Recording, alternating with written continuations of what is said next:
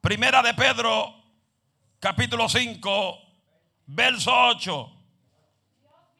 Dice la divina y poderosa palabra del Señor grabada en página de la siguiente manera, honrando al Padre, al Hijo y al Espíritu Santo. La iglesia que tiene fuego dice, sed sobrios y velad, porque vuestro adversario, el diablo, anda como león rugiente buscando a quien devorar.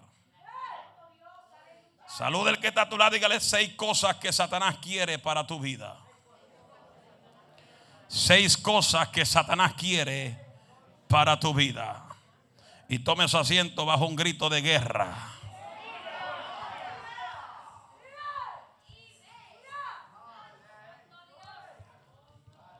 Seis cosas que Satanás quiere para cada uno de nosotros de los que estamos aquí. No se preocupe, amados, que la ronquera mía no me quita el gozo. Mientras más ronco me pongo, más tengo que alabar a Dios. Alábalo con fuerza. Quiero que entienda esto. Diga que el enemigo tiene un plan para tu vida. Yo quiero que tú entiendas que ese enemigo se llama Satanás. Satanás significa acusador, adversario. Queriendo decir que Satanás nunca duerme. Diga, él no duerme. Mientras tú duermes la noche, Él está maquinando en tu contra. Él está planificando en tu contra. Buscando la forma de cómo detenerte en el camino. Dile que a mí no me detiene. Dígaselo con fuerza, por favor. Con autoridad, con autoridad, con autoridad, vamos. Por eso me encanta lo que dice el apóstol Pablo en la carta de los Corintios. Para que Satanás no gane ventaja alguna sobre vosotros, no ignoremos sus maquinación es un plan oculto. Ay, un plan oculto que Satanás planifica en tu contra, queriendo decir que tiene su mesa ejecutiva. My. Y cuando tú estás buscando el rostro de Dios, Él se sienta en su mesa ejecutiva y comienza a planificar un plan oculto en tu contra. Como detenerte para que tú no alcances el propósito del eterno. Y Él planifica, pero sabe algo, Él puede planificar en tu contra. Lo mismo hizo con los tres jóvenes hebreos. Le cambió los nombres originales porque sabía que los nombres de los tres jóvenes hebreos tenían un significado tan poderoso. ¿Y qué pasa? Que aunque le cambiaron los nombres a Mesaque, Abernego, ellos sabían y el diablo sabía y el infierno sabía que aunque le cambiaron sus nombres, no podían cambiar su identidad, no podían cambiar su principio, porque los que están bajo el en la presencia de Dios, no hay demonio, no hay diablo que pueda cambiar ni detener lo que Dios te ha prometido. El único que detiene el propósito de Dios, dígame quién. Usted.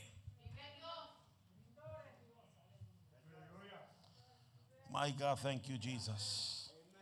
Dice para que Satanás no gane ventaja alguna sobre vosotros, no ignoremos sus maquinaciones. No se preocupe. ¿Qué quiere decir? Que todo el tiempo ese sinvergüenza, diga sinvergüenza, Busca la forma y planifica en tu contra cómo acusarte, cómo levantar a alguien en tu contra. My God, thank you. Porque sabe algo, diga que el diablo también usa aquellos que se dejan usar. ¿Sabe cuánta gente está en el mundo del pecado por causa de gente en la iglesia?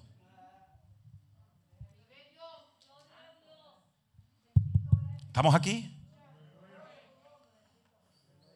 Pero sabe también que hay gente en el mundo que está en el mundo porque le da la gana porque aman el pecado, aman la maldad. Y quiero que tú entiendas, Dios no anda con impíos.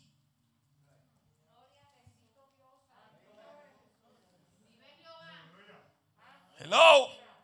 Dios no anda con gente que no le sirven. Dios no anda con gente que lo blasfeman. Dios no anda con gente que lo maldicen. Dios anda con aquellos que se arrepienten y se apartan del pecado. Oye, pero alábalo con fuerza, por favor. Dios no es aquel que bendice impío. Se fue el gozo. Por eso el apóstol Pablo nos dice la carta, no ignoremos sus maquinaciones.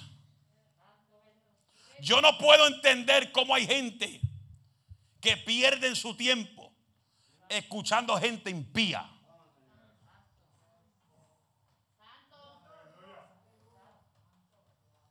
Se fue el gozo.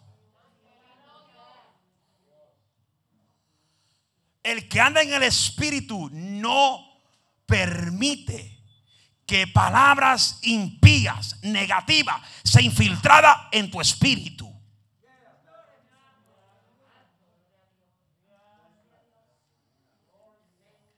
Porque el que vive en el espíritu ni aún se sienta con gente que está hablando negativo todo el tiempo. Que está dudando de la visión. En mi iglesia hacían así. Esa es tu iglesia, no es la mía. En esta iglesia se hace lo que Dios dice. Y el que esté en esta iglesia tiene que entrar en la visión perfecta. Diga gloria a Dios.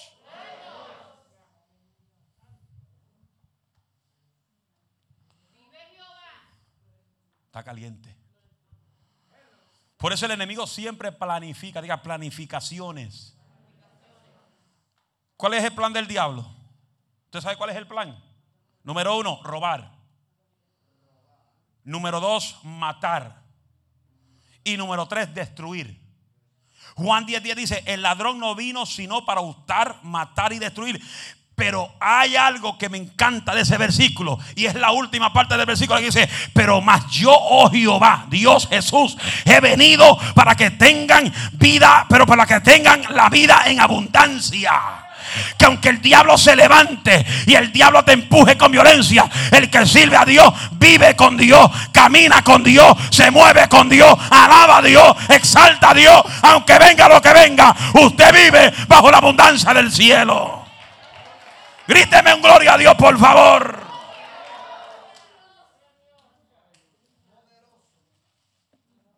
Pero mire, Dios nos, Dios nos llama Dios nos llama a estar en alerta. Diga alerta, diga alerta. Con fuerza, con entusiasmo, con ánimo, con poder, con Espíritu Santo y fuego. Como si usted lo siente. Alerta. Aquí los stop sign dicen stop. En Canadá dice alte. Poder aquí en, en inglés, power en español dice poder. En Canadá en francés, poder es pouvoir. Pouvoir. Pouvoir.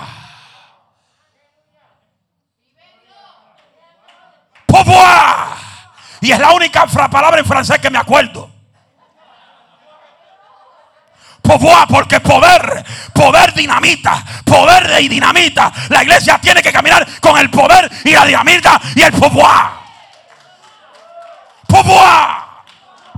Y cuando llamo el que me enseñó esa palabra, cuando lo llamo, lo primero que sale, pouvoir.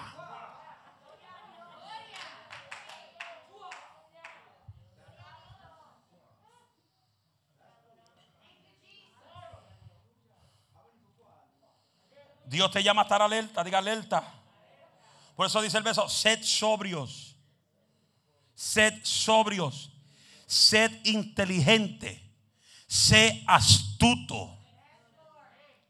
Hello, be vigilant. Oh, that's English church. Sé vigilante. Camina con los ojos abiertos en el espíritu. Porque esta guerra no es carnal, esta guerra es espiritual. Ah, gloria a su nombre. Gloria a su nombre. Esta guerra no es contra sangre ni carne. Mi guerra no es contra ti que estás aquí sentado. Mi guerra no es contra el liderazgo que está aquí sentado. Mi guerra no es contra los ancianos que están aquí sentados. Mi guerra no es contra mi familia. Mi guerra es contra el infierno. Mi guerra es contra el diablo, contra los demonios. Y ese es el que quiere detenerte. Ese diablo sin anda, bonsaya. Ese diablo es que quiere paralizarte. Ese es el diablo que quiere robarte tu gozo. Ese es el diablo que quiere robarte la paz. Aleluya, la paz que Dios da, no la da el mundo mundo. Alma mía, alaba a Dios. Levante su voz y diga gloria a Dios en el día de hoy.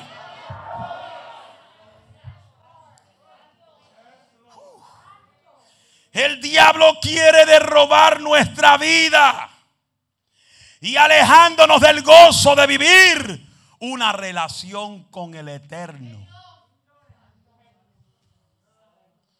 Diga relación. Diga relación. Diga relación. ¿Relación con quién? Con Dios.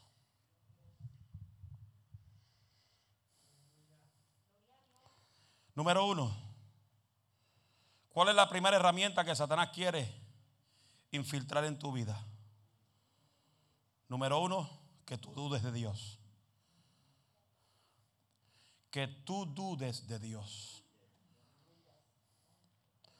Yo me he enfrentado a gente que me dice, ¿cómo tú puedes servir a un Dios que tú nunca has visto?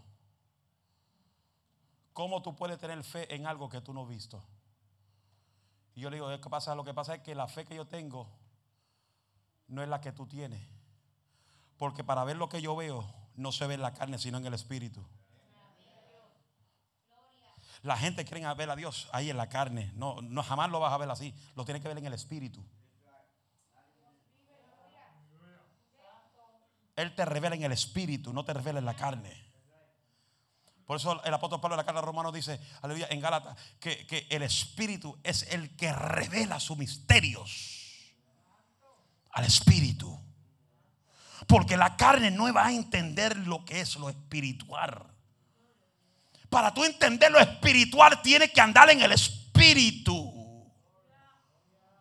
Diga espíritu. Ven sobre mi vida. Tienes que pedir a Dios, al Espíritu Santo, que siempre te se revela tu vida. Porque para tú ver, para tú conocer los misterios de Jesús, tienes que conocerlo a través del Espíritu. Porque a través del Espíritu es que llegan los misterios, los dones, la presencia a tu vida. Pero ¿qué quiere el diablo? Meter la duda. Meter la duda. Lo mismo pasó en Juan, Juan 20. ¿Qué pasó? Los discípulos gritaron que habían visto a Jesús resucitar de la tumba. Hello. Pero la duda entró en uno de ellos. ¿Quién fue? Tomás. Pero la duda de Tomás le impedía creer en el milagro de la salvación. Por eso Jesús se le apareció a Tomás y le dijo, Deja la duda y cree. Juan 20, 27. ¿Qué dice? Le dijo a Tomás, pon aquí tu dedo. Y mira mis manos y acerca tu mano y métela en mi costado. Y no seas incrédulo, sino creyente. Hello. Entonces Tomás respondió y dijo, Señor mío, Dios mío.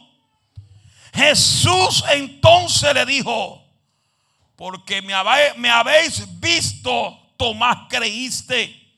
Bienaventurados los que no vieron y aún creyeron. Eso te tira a, Hebreos capítulo 11, verso 1. Después la fe, la certeza, lo que se espera, la convicción de lo que no se ve. El que cree en la promesa, el que cree en Dios, no tiene que ver manifestación primero. Lo cree primero y después ve la manifestación. Lo mismo me lleva la Biblia a la historia de Lázaro. Cuando Jesús llegó a la tumba de Lázaro, Marta dijo, ¿a qué viene? Lleva cuatro días muerto. Y Jesús dijo, no te he dicho que si crees verás mi gloria. Pero para ver gloria tiene que moverte en fe. Tiene que creer en fe. Pero no solamente ver en fe y creer en fe. Tiene que moverte en acción. Echa la piedra para afuera. Echa lo que está impidiendo tu crecimiento. Echa. Andy Ribusanda. Den un grito de gloria a Dios. Quita la piedra. Yo no sé qué piedra está frente de tu vida. Que está buscando que el pastor te la saque y el pastor no te la va a sacar, tú la tienes que quitar. Hay gente que no crece porque esperan por el pastor. Hello. Ay, yo no voy más para la iglesia porque el pastor no me visita. Allá usted, usted sé que es que se va a perder.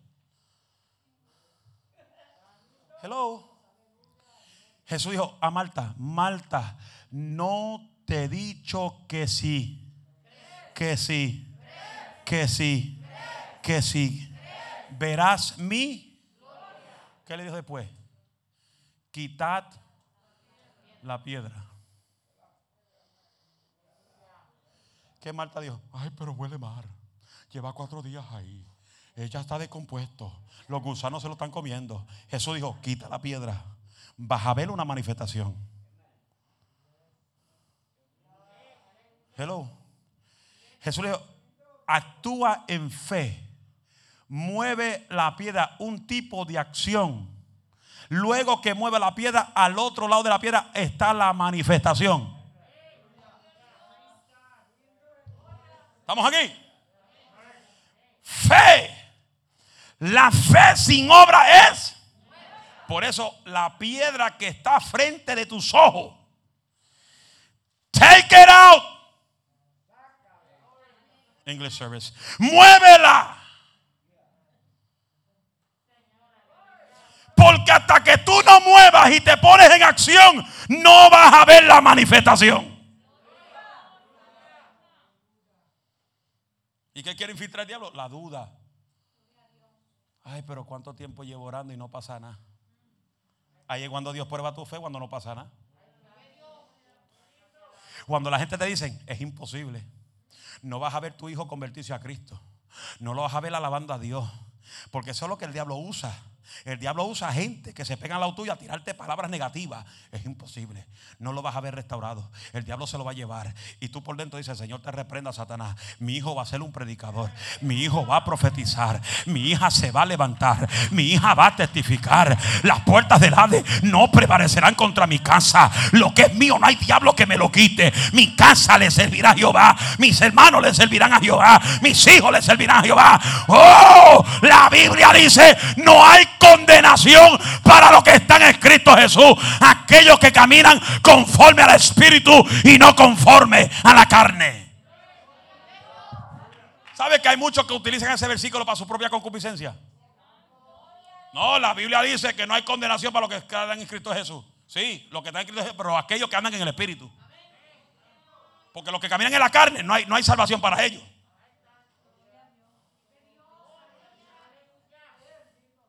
Se fueron. Los que viven a su propia concupiscencia y solamente se acuerdan de Dios en el problema. Diga conmigo, están en problema. Porque Dios no es respuesta de nadie. La gente se acuerda de Dios cuando tiene una goma vacía. Y el carro siempre tiene una respuesta. Y la gente cuando se le vacía la goma, ¿a dónde van? Al baúl del carro por una respuesta. ¿Estamos aquí? Y el Dios que tú y yo le servimos no es una respuesta. Hay que darle el, todo a Él. Usted no le sirve a Dios cuando tiene problemas. Usted no busca a Dios cuando tiene problemas. Usted busca a Dios en la buena y en la mala, en el gozo y en la tristeza, en la salud y en la enfermedad.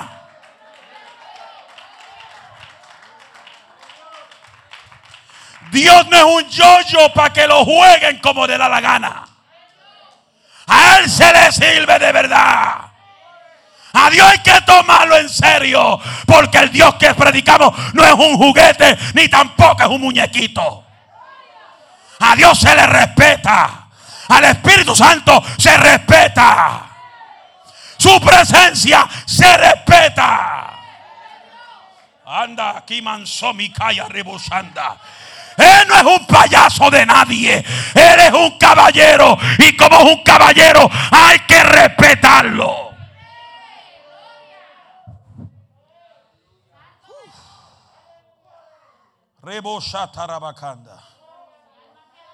Cuando el diablo te tienta a dudar de Dios, no deje que la circunstancia determine a tu Dios. Deja que tu Dios determine tu circunstancia.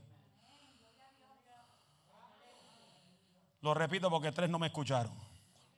Cuando el diablo te tiente a dudar de Dios, no deje que tu circunstancia determine a tu Dios, sino deja que Dios determine tu circunstancia. ¿Estamos aquí? Número dos. ¿Qué el diablo quiere en este tiempo? Llenar tu vida de miedo. Wow, qué silencio. En el tiempo que estamos viviendo, el diablo quiere infiltrar en tu vida un espíritu de miedo.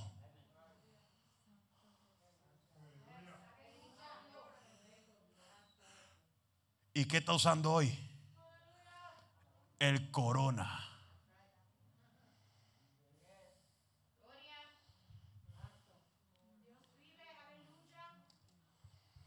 Muchos mueren. Triste que muchos mueren. Han muerto hasta ministros, pastores, profetas, evangelistas por causa del corona.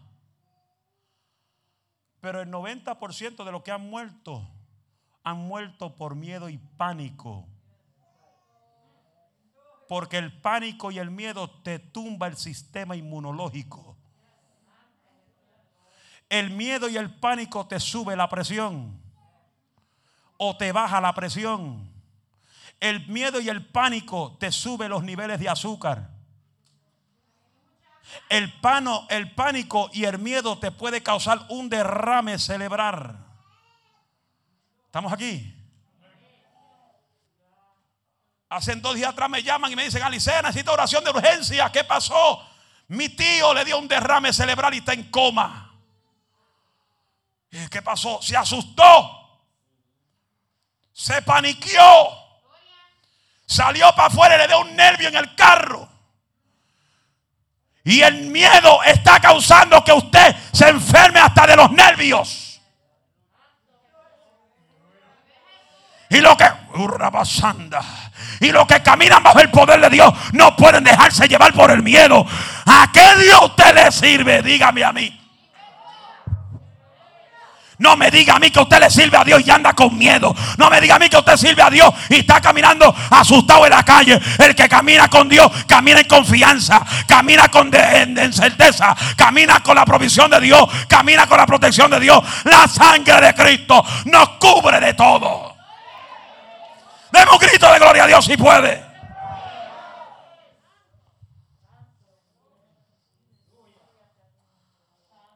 El miedo no es la sustancia de fe. Es el extravio de la misma. El diablo no quiere. El diablo uh, es. El diablo quiere robarnos nuestra fe. Quiere que nuestra fe se vaya al piso para que nosotros comenzamos a dudar y tomarle miedo a la circunstancia. La vida de Cristo es, la, es una vida sin miedo. Todo el que tenga a Cristo levante su mano. Porque el que no lo tiene hoy es el día que lo tenga. Porque el que conoce Biblia sabe que en cualquier momento la muerte te puede sorprender. Y si la muerte te sorprende en este día, ¿dónde van a abrir tus ojos? Los que caminan con la vida de Cristo es vivir una vida sin miedo. sin temor. ¿Estamos aquí? Salmo 34, 4 dice, buscad, busque al Señor. Y Él me respondió y me libró de todos mis miedos. Otra versión dice, mis angustias. Por eso yo no creo mucho. La gente dice, no, hermano, yo entro al templo y dejo mi carga allá afuera. No, trae la carga para adentro. Para que la carga se quede adentro y tú salgas sin carga.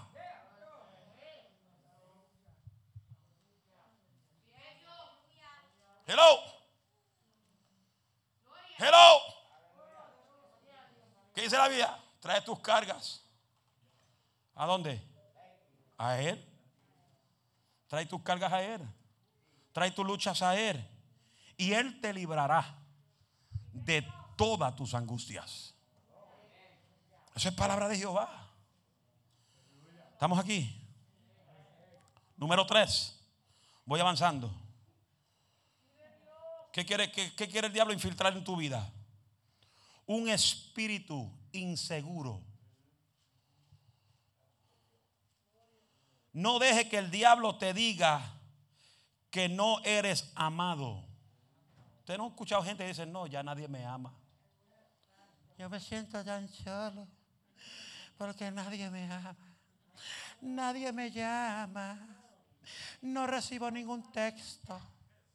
Nadie me ama, nadie me escribe, nadie me ama. Todo el mundo con ese espíritu. Gente con ese espíritu. Ay, que nadie me ama. Mire, si nadie me ama, gloria a Dios, que me ame Dios es lo más importante. Hay gente que canta esa canción, que me falte todo, menos. Y cuando se le va todo el mundo, comienzan a llorar, Señor, porque se fue Cantinfla, porque se fue Chespirito, porque se fue la plancha, porque se fue. No cante algo si no quiere que pase. Que me falte todo. Pues ahí se va a faltar tus amigos, te va a faltar la finanza, te va a faltar el carro, se te va a faltar todo. Como una vez yo fui a, Houston, Texas, una de mis primeras veces, y el pastor se, antojó dar la campaña al aire libre. Está bien, vamos para afuera. Y para ese tiempo yo tenía un espíritu de cantar: Dios manda lluvia, derrama de tu espíritu. Y de momento me pegué, me pegué y me pegué. Y manda lluvia, y manda lluvia, y manda lluvia, y manda lluvia, y manda lluvia, y manda lluvia, y manda lluvia, y manda lluvia, y manda lluvia, y manda lluvia, y manda lluvia, y manda lluvia. Y comenzó a llover. Y el pastor pagó todos, vamos a Licea para adentro. Y yo, pero ¿por qué? Usted llamó lluvia y bajó lluvia.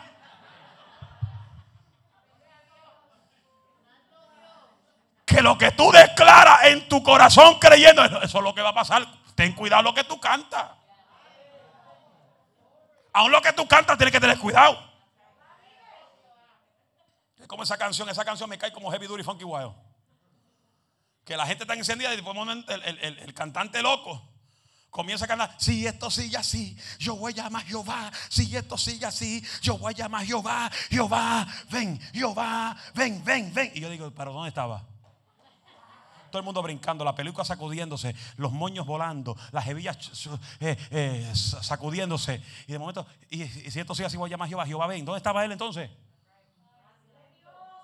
Usted brincó en la carne porque en el espíritu. ¿Cómo brincó? Porque una cosa yo sé, yo no tengo que llamarlo. Yo no tengo que ni decir, Espíritu Santo, ¿dónde estás? Yo no tengo que decir, bienvenido Espíritu Santo. ¿Sabe por qué? Diga por qué. Porque Él está aquí.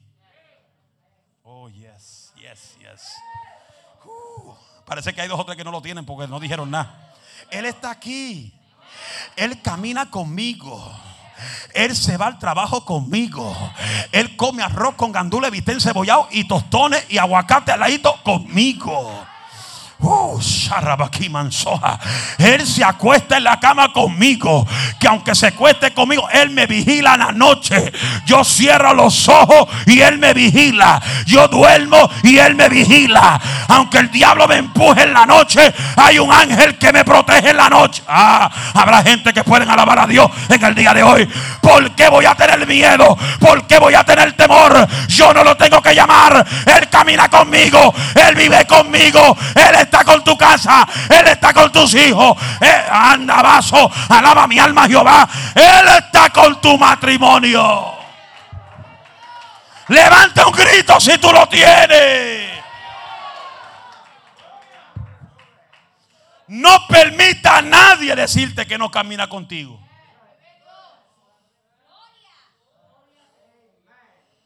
Tú puedes tener las fallas que tengas, las debilidades que tengas. Mientras te aparta del pecado, Él camina contigo. Pero hay gente que usa la Biblia a su conveniencia. No, todos los días grandes su misericordia. Yo lo creo. Pero la Biblia dice el que practica el pecado. El que lo practica. El que practica el pecado, el que peca libere, liberadamente. Porque hay gente que peca hoy y dice, Señor, perdóname porque pequé y vuelve a hacer el mismo pecado mañana. Llega un tiempo que Dios te deja solo, como dejó a solo a Saúl por desobedecer la voz de Dios. Hello. Como, como desobedeció Moisés, que le dio dos batazos a la piedra. Y por desobedecer a Dios, vio la tierra prometida de lejos. Dios se cansa de los que practican pecado. Su misericordia se corta. Y Él es amor, pero también es fuego. Fuego.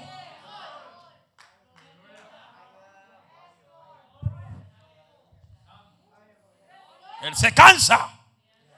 Él se cansa de lo desobediente. Por eso su palabra dice, no yo, la palabra dice, no hay desobedientes que tienen parte en el reino de los cielos.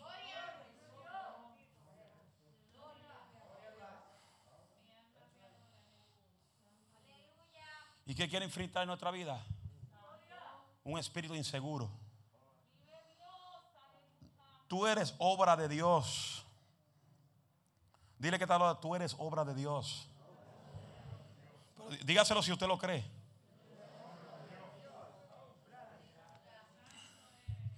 El milagro más grande en la vida tuya no es que Dios sanó tu enfermedad. El milagro más grande es que tú eres obra creada de Dios. Ese es el milagro más grande, que tú eres obra creada. Tú eres creación del eterno. Pregúntele a Trump si puede construir un hombre con el polvo de la tierra. Pregúntele al presidente si puede crear una mujer de una costilla. Esa creación divina no hay nadie que la imite. Porque lo que Dios hace, lo hace divino y lo hace perfecto.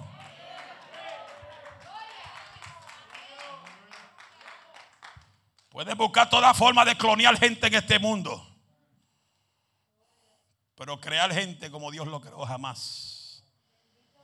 Oh, y cuando la gente se quiere superar, tratar de superarse a lo que Dios es, Dios le explota las maquinarias. Porque nadie va a poder sobrepasar la divina eternidad de Dios. Nadie va a poder sobrepasar lo que Dios es. Nadie va a poder sobre, sobre irse arriba de lo que Dios ha creado. El que se crea grande, el que se crea poderoso, el mismo Dios que lo creó es el mismo Dios que lo derrumba.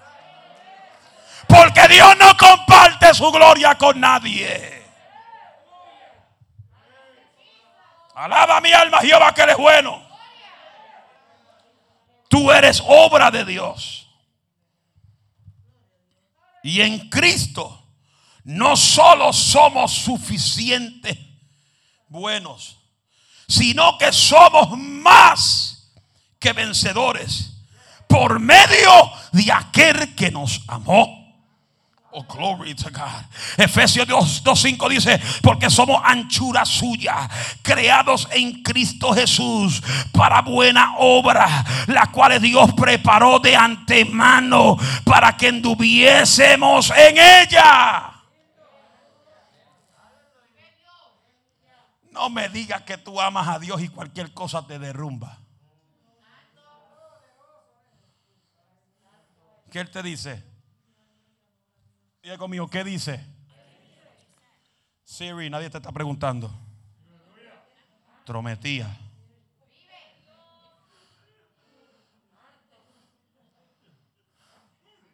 Sí, rápido. Hice una pregunta y como si ella entiende español. Dice, I don't understand what you're saying. Pues no entienda. Necesita oración, Siri. Oh my God. No entiendo cómo hay gente que dicen, yo amo a Dios y cualquier lucha lo saca del Evangelio. Que tú los oyes decir, oh, yo soy más que vencedor, oh, yo soy vencedor. Y cuando viene el diablo mete un batazo, se van del Evangelio. Mira cómo dice eh, Romanos 8, verso 37. Ante en todas estas cosas somos más que... Así eso usted lo dice con entusiasmo, me motiva a gritarlo otra vez. Somos más más, más por medio de aquel que nos amó. Pero mira ahora, ahora es que vienen los heavy y funky wild.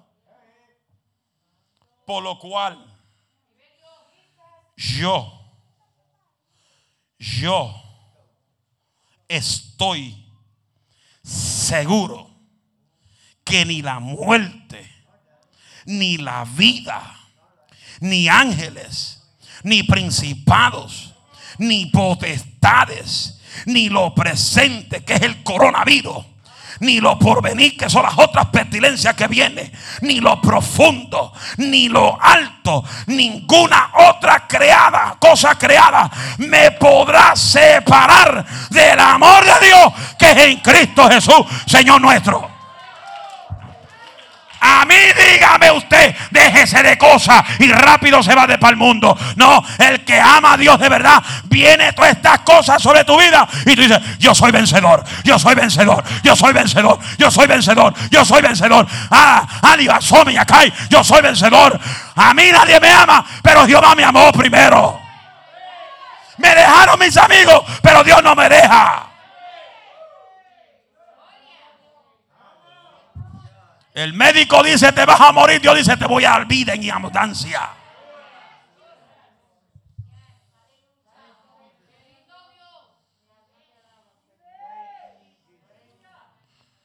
Tu enfermedad no es para que mueras, sino para que el nombre de Cristo sea exaltado, exaltado en tu vida. No moriré, sino viviré para contar las maravillas de nuestro Señor Jesucristo.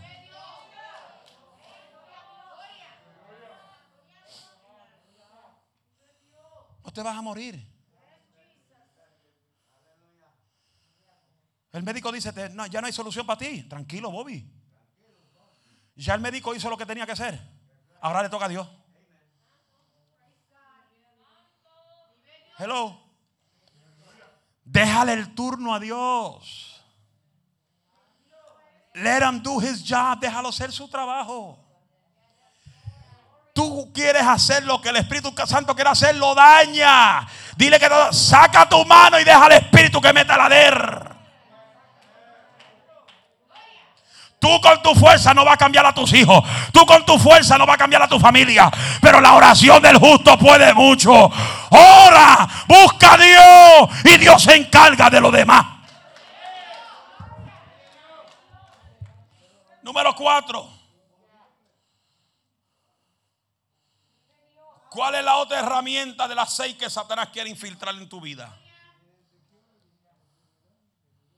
Lo digo. La herramienta número cuatro que Satanás quiere infiltrar en tu vida es que tú evites de venir a la iglesia.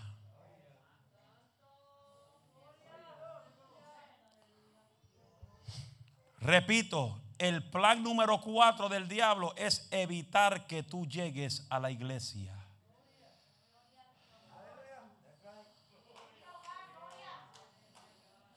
Hay gente que se involucran tanto en las cosas del día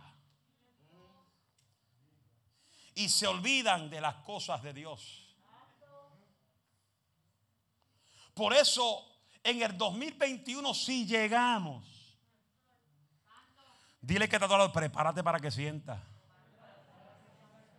Todo el mundo en el 2020 decía visión, visión de águila, visión, visión, 2020, visión. Y sí, se le abrió la visión a todo el mundo. Y aún así, con la pandemia, que desde febrero estamos en pandemia, la gente no entiende la importancia de buscar más a Dios que nunca. ¿Qué hace la gente? Diga, ¿qué hacen? Diga conmigo, ¿qué hacen?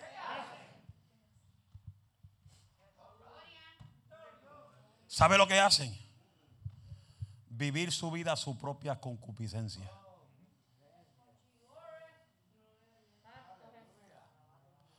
Los domingos se llenan las iglesias y las oraciones vacías. Eso incluye desde arriba hasta abajo y de abajo hasta arriba. Miembros, laicos, líderes, ancianos, de abajo hasta arriba, de arriba hasta abajo. Gracias a Dios que aquí hay gente que no fallan. Si lo dejan, están aquí los siete días. Horas más que yo. Se fue el gozo ahora. Pero la gente durante la semana dice, no voy para el culto. Tengo los nervios alterados. Tengo dolorcito de cabeza. Me duele la rodilla. Me duele la espalda. Tengo el azúcar descontrolado. Todo el mundo tiene una excusa para venir a la iglesia. Pero para trabajar no tienen excusa. Trabajan con migraña. Trabajan con insomnio. No durmieron toda la noche y se van a trabajar como quiera. Hay gente que duerme toda la noche y no vienen a ayunar. Cuando se hacían los ayunos congregacional, la gente desaparecía. El pastor dijo hay ayuno, pero yo creo que mencionó que hay desayuno. Vamos a desayunar para Perkin. Puede ser que Dios le cerró los restaurantes a todo el mundo. Dios le cerró el amor del corazón a todo el mundo. Le cerró los deportes. Le cerró las películas. Le cerró los restaurantes. Le cerró los parques. Los parques de recreación. Le cerró las playas. Le metió en la costa los tiburones en las costas. Dice, para que no se metan en la playa, vamos a meter los tiburones para la costa. ¿Quién crees tú que guía a los tiburones? El creador de los tiburones que se llama Jehová de los ejércitos. Las noticias dicen, pero ¿cómo? ¿Cómo? Es imposible que este tipo de tiburón llegue a la costa porque estos tiburones no se acercan a la costa. Pero es que Dios manda a los tiburones a acercarse a la costa para cerrarle la playa a los pentecostales que se meten a la playa.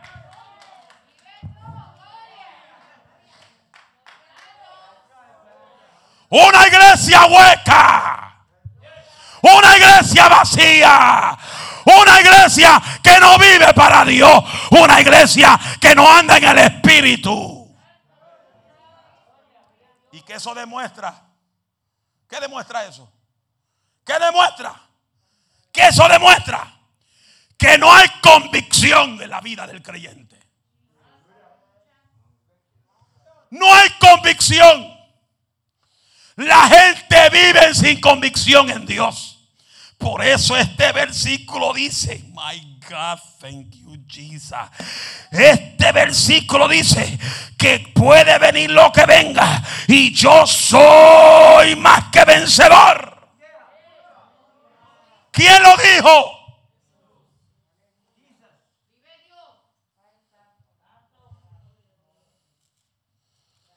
Oh,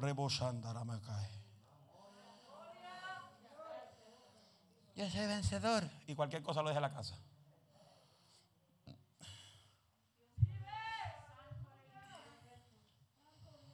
Por eso a mí casi nadie me llama para decir, pastor, ore por mí.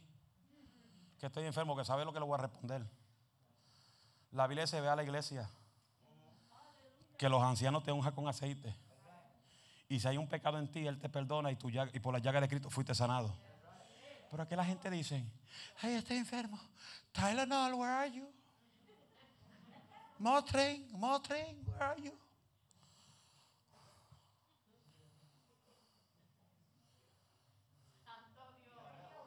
Imagínense que, ni, ni la emergencia lo quieren. Si no te está muriendo, no te quiere ni la emergencia. Y la gente, en vez de correr para Dios, corre más para el mundo, para el pecado. ¿Qué eso nos identifica? Que cuando tú pierdes el amor hacia Dios, tu vida espiritual corre peligro de que si suena trompeta te vas a ir a los infiernos. Ay, pastor, no lo diga tan duro. Sí, porque hoy la gente se ofende por la palabra dura. Se ofende rápido. Eso lo dijo por ti. Pues por ti lo dije.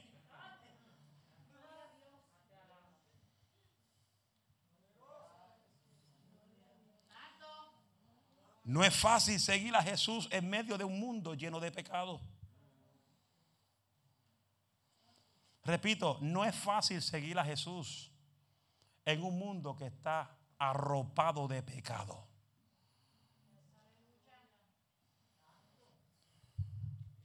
Cuando dejamos la comunidad, cuando dejamos de cuando dejamos la comunión o congregarnos en el templo, estamos dándole ventaja al enemigo para que nos destruya. Mire cómo dice la Biblia, Mateo 24, 12 dice, y por haberse multiplicado la maldad en este mundo, el amor de muchos, el amor de muchos, el amor de muchos.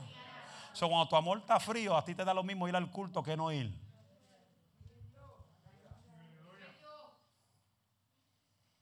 Ay, no voy al culto porque los niños hacen ruido. Tráigalo para que hagan ruido. ¿Sabe por qué? Diga por qué. Porque hay niños que no saben hablar, que hacen ruido. Y el ruido de ellos honra más a Dios que los que están en la iglesia, que pueden alabar. Porque hay gente que tiene buenas buenos vocabularios para gritar y alabar a Dios y no alaban. Eso que Dios usa, los niños que griten para que alaben. por haberse multiplicado la maldad del mundo, el amor de muchos se enfriará. Por eso ahí donde, ahí donde tú vas, donde dice Hebreos 10, verso 25, donde dice, no dejando de congregarnos como muchos. Aquí dice algunos, pero yo le añado muchos. Y le puedo poner un, por lo menos un 90% de la iglesia.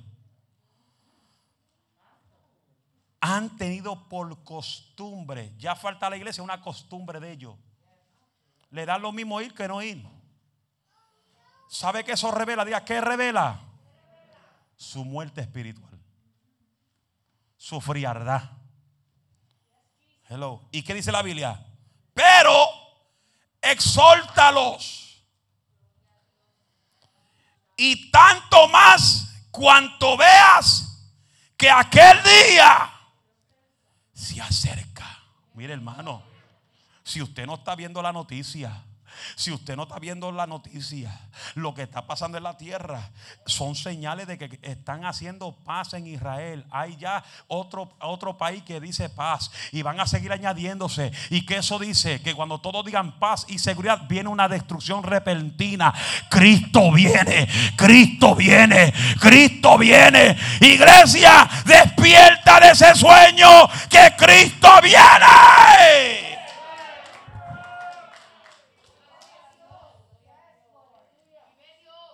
Número 5.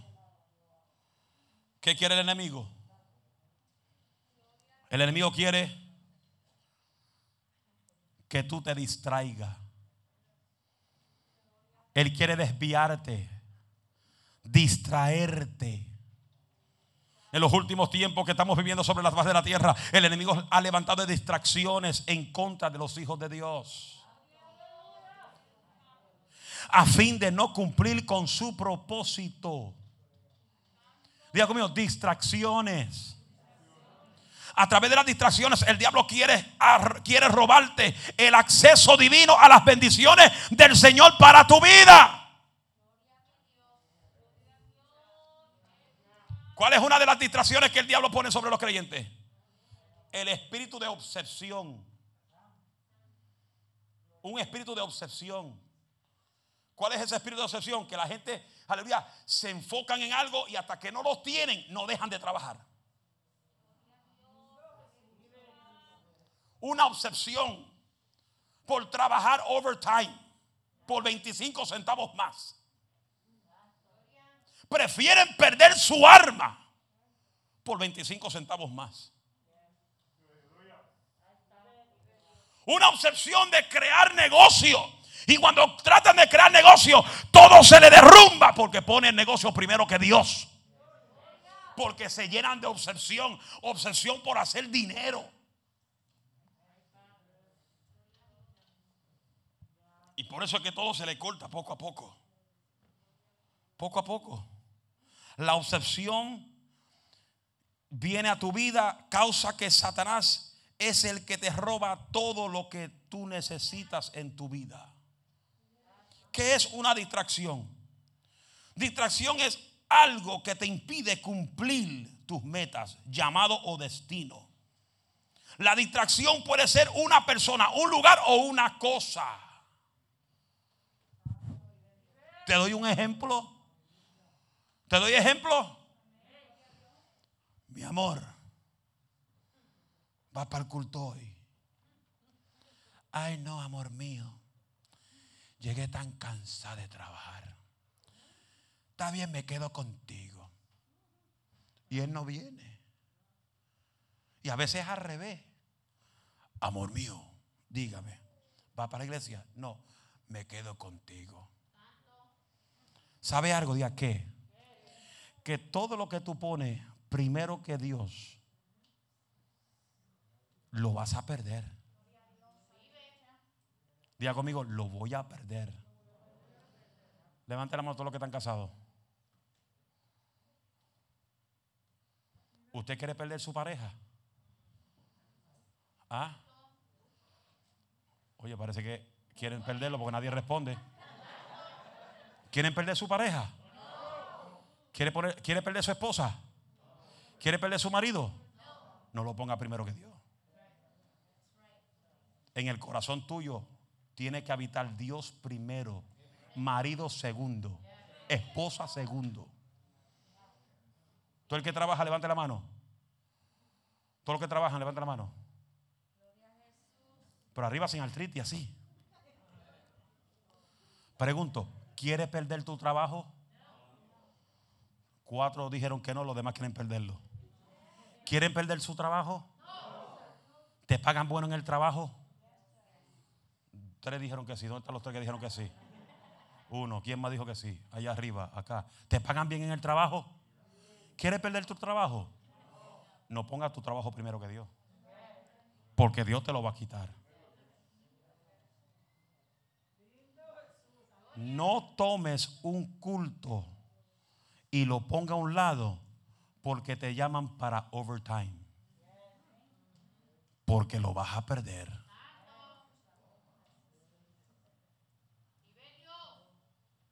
Porque hay gente que aman más el dinero que a Dios. Y por dinero se venden al diablo. Se dañó el mensaje. Hello. No te venda por dinero. Lo que te hace falta, si eres fiel a Dios, Dios te lo da tres veces más. Pero no ponga tu trabajo primero que el eterno. Porque lo que pones primero que Dios, Él te lo saca del medio.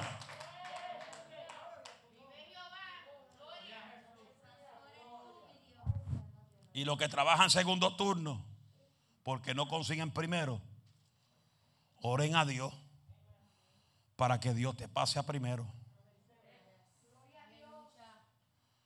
Y si el bono te pasa primero, ora a Dios que te abra Dios otra puerta en otro lugar con mejor sueldo, porque Él lo hace. Porque tu salvación vale mucho más que 20 dólares la hora. Pero el enemigo, los que están hambrientos de dinero, quieren ver ese cheque heavy duty, funky wild, ese cheque grande. Que cuando ve el depósito de la cuenta, oh, ahí habla lengua cualquiera. Que vea ese cheque el viernes en el Deposit Direct.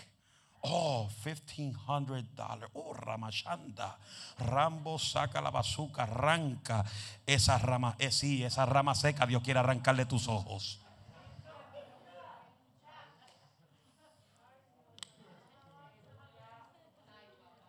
Y hay otros que nunca consiguen trabajo. ¿Sabe por qué? Porque no tienen a Dios en primer lugar. Y si comienzan un trabajo, a la semana lo votan. Porque no tienen a Dios en primer lugar. ¿Estamos aquí?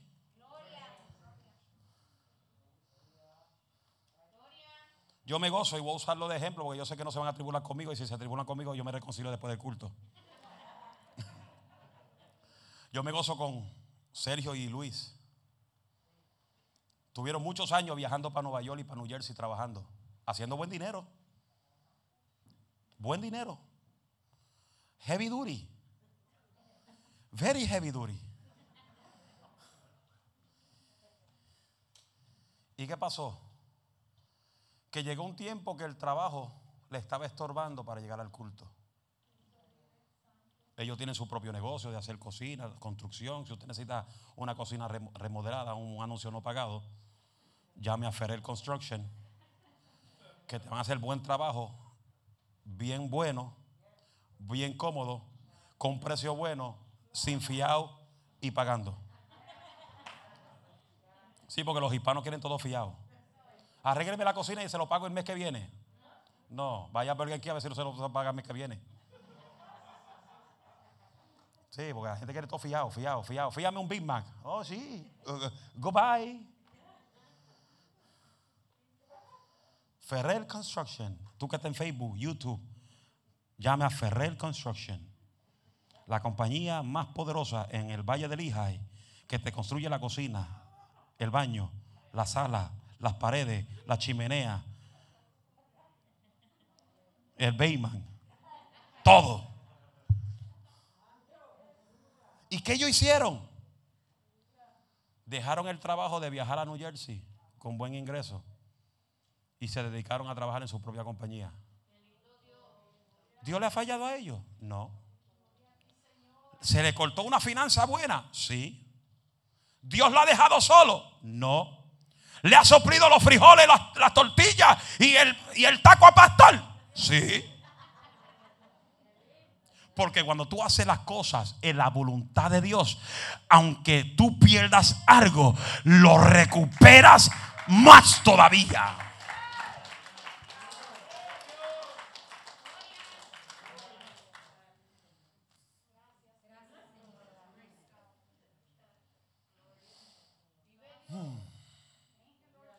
Por eso no puede dejar que nada te distraiga. Si tu amigo te distrae, apártate de ellos. Familiares te distraen para no ir al culto. Mira, un buen ejemplo tengo el viejo mío. Llegaba la mamá a la casa, pues, quédate aquí, yo voy para el culto. ¿Quieres ir conmigo? No, quédate en casa, espera que yo llegue. Hay llegó la abuela, llegó la vieja, llegó el viejo, llegó. Eh, y hacen fiesta, se quedan ahí. Y el pastor, ¿dónde está? Los hermanos, están los líderes, padre. ¿Dónde están? ¿Dónde están los que decían aleluya? Y están en la casa ahí con el viejo y la vieja. Se fueron. Invítalo a la iglesia. Tráigalo a la iglesia. Si no quieren ir, quédense en la casa. Venimos después del culto. Nadie dijo amén. La distracción siempre viene cuando está más cerca de tu rompimiento. Ay, ay, ay, ay, ay. Lo voy a repetir. La distracción siempre viene cuando está más cerca de tu rompimiento. De la misma manera que se crea una ruta alterna en la autopista a, causa de la construcción, el enemigo crea una ruta alterna para desviarte del camino de Dios. Yo soy aquel que si yo viajo tengo que tener la señora GPS. Yo soy la señora GPS, yo no manejo lejos. Y cuando mi esposa va conmigo, ella me es mi GPS. Ella me dice a veces, oye, tú que vives toda tu vida aquí no sabes cómo llegar a este sitio. No. Y cuando tú te pierdes de la ruta, la vieja del GPS te dice, te saliste de ruta, recalcula. Recalculate. Hay gente que se tienen que recalcular. Porque llevan tiempo que están fuera de la ruta. Y Dios te está diciendo, recalcúlate y entra de nuevo a la ruta. Que Dios te llamó, que Dios te puso, que Dios te plantó. Recalcúlate. Regresa a la ruta. A la ruta de la oración, a la ruta de la palabra, a la ruta del ayuno, para que pueda ver la gloria de Dios. Recalcúlate.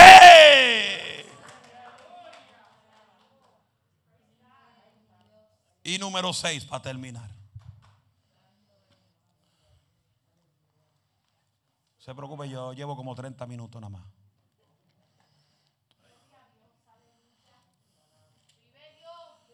¿Cuál es la otra herramienta? La número 6. Que Satanás le ha robado a mucha gente en este último tiempo. Gracias a Dios que aquí hay más de la mitad que todavía no se la han robado. Pero hay otros que ya el diablo se la ha robado por montones. ¿Cuál es la otra herramienta que el diablo la ha robado a mucha gente? Y es la alabanza.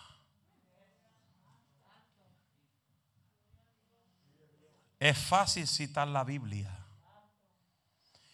¿Cuántas veces usted oye donde dicen todo lo que respiran? Alaben a Jehová. Todo lo que respira. Alaban a Jehová. ¿Cuánto lo han escuchado? ¿Cuánto lo han dicho? No es lo mismo decirlo que vivirlo. Por eso el mismo Cristo andaba buscando que Dios ande en busca de los verdaderos adoradores que le adoren al Padre en espíritu y en verdad. ¿Cuál es la alabanza que sale de verdad y en el espíritu? La que sale de adentro. La que sale de aquí. De adentro para afuera. Si yo me paso todo el culto diciéndote, si yo me paso todo el culto diciéndote, alaba a Dios, diga gloria a Dios, diga aleluya, diga gloria a Dios, Diga aleluya. Levanta mano arriba. Sacúdete el moño. Diga gloria a Dios. La iglesia, la alabanza genuina se transforma en una alabanza robótica. Porque tú alabas porque el predicador te manda alabar ya tú no vienes por esa puerta con una alabanza profunda de tu corazón. Por eso la Biblia nos enseña que cuando tú estás en tu casa, en tu aposento, ciérrate en tu aposento, clama al Padre allí y cuando tú sales sale de su aposento, Él te va a recompensar en público. ¿Qué, ¿Qué quiere decir eso? Que aún en tu aposento, si no hay alabanza, en público no hay alabanza. Si no hay adoración en tu aposento, en vivo no hay alabanza. Porque lo que tú haces aquí es lo que tú haces en tu casa. Habrá gente que alaban a Dios. Habrá gente que digan gloria a Dios. ¿Cuántos dicen aleluya? Digan gloria a Dios. Ve, aún así la gente no entiende. Tu alabanza en secreto va a causar manifestación en público. Porque cuando tú alabas en tu secreto, por eso el salmista dijo en el capítulo 34, dice, bendecida Jehová en algunos tiempos. ¿Cómo? ¿Cómo? ¿Usted está seguro? ¿Usted ha leído eso? ¿Cuántos lo han leído? Levante la mano. Alabar a, alabar a Jehová en, en, en, con fuerza, con autoridad, en. ¿Y por qué usted no lo hace? Por eso yo digo, Tony, es fácil mencionar el verso. Pero es difícil vivir el verso.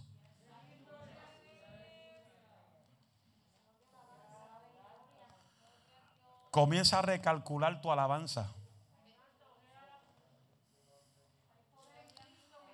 Porque el mismo Dios dijo en el Salmo 148, verso 5, alaben el nombre de Jehová porque Él mismo fue el que mandó. Porque Él mismo mandó y tú y yo fuimos creados por Él. Y si somos creados por Él, Él te creó para que tú seas su adorador.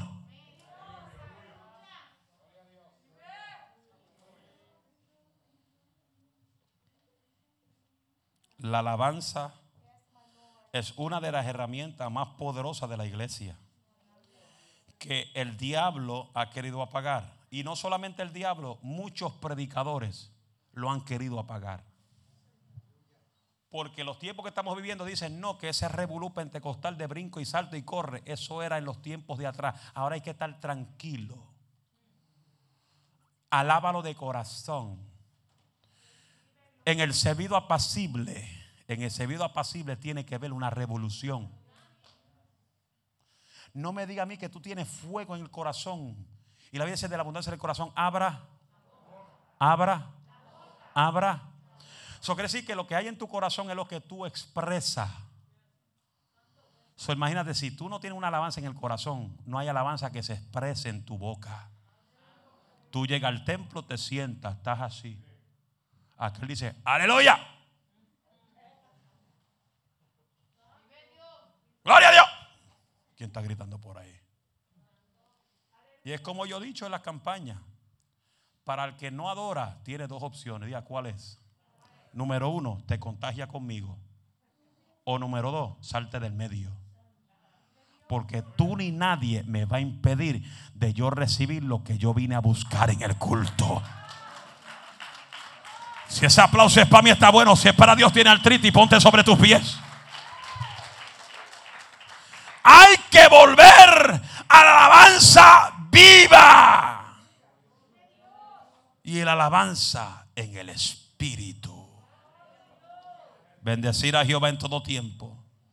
La alabanza estará de continuo en mi boca. Cuando tú alabas la alabanza, cuando tú alabas a Dios en espíritu y en verdad. Mire mi hermano, hay muros del diablo que comienzan a derrumbarse en el nombre de Jesús. Los muros de Jericó se derrumbaron porque hubo un pueblo en obediencia al Padre Celestial. Que cuando Josué dijo grite, el pueblo comenzó a gritar alabanza al cielo. Y los muros de Jericó comenzaron a derrumbarse. Y el pueblo se apoderó de la tierra de Jericó. La alabanza también derrumba enfermedad. Derrumba todo espíritu negativo. De un aplauso fuerte al Eterno.